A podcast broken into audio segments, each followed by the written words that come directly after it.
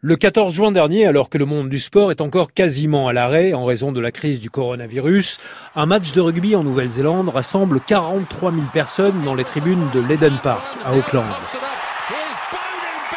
L'image fait le tour de la planète et ce n'est pas un hasard.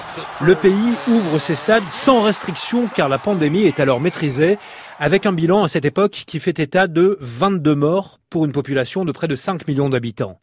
Car en Nouvelle-Zélande, le rugby est bien plus qu'un sport. C'est un vecteur de communication politique quasiment depuis l'indépendance du pays en 1907 Carole Gomez, directrice de recherche en géopolitique du sport à l'IRIS. Dès le début du XXe siècle, elle a véritablement considéré que par l'équipe de rugby, elle arrivait à avoir une image à l'échelle internationale. Et ça, ça s'exprime notamment par un certain nombre de tournées qui ont été organisées euh, au tournant des années 1910. Et puis, il y a une tournée qui a été organisée en Europe et qui s'est soldée par des victoires écrasantes hein, de la part de Nouvelle-Zélande, à tel point qu'on les a rapidement appelés les invincibles. Et donc, on a réussi à voir ce pays-là sur la scène internationale qui avait par le biais du rugby et donc par le biais du sport, une vraie légitimité, place et importance sur la scène politique et diplomatique. Symbole absolu de cette fierté néo-zélandaise, les All Blacks, l'équipe nationale trois fois championne du monde, qui domine le rugby mondial depuis plusieurs décennies.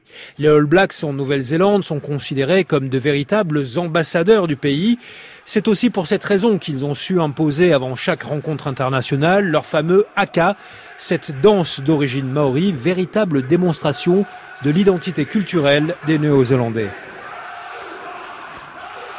Si les All Blacks font rayonner la Nouvelle-Zélande à l'étranger, ils portent aussi un message universel de tolérance et de partage dans lequel se retrouvent la plupart des Néo-Zélandais.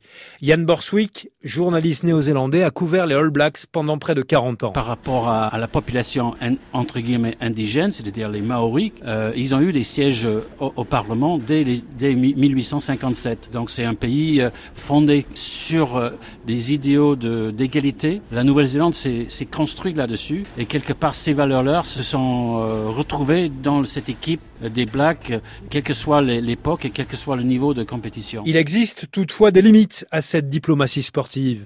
L'image du pays est à ce point liée à son équipe nationale qu'on se demande ce que serait la Nouvelle-Zélande aux yeux du monde si les All Blacks enchaînaient des défaites plutôt que des victoires.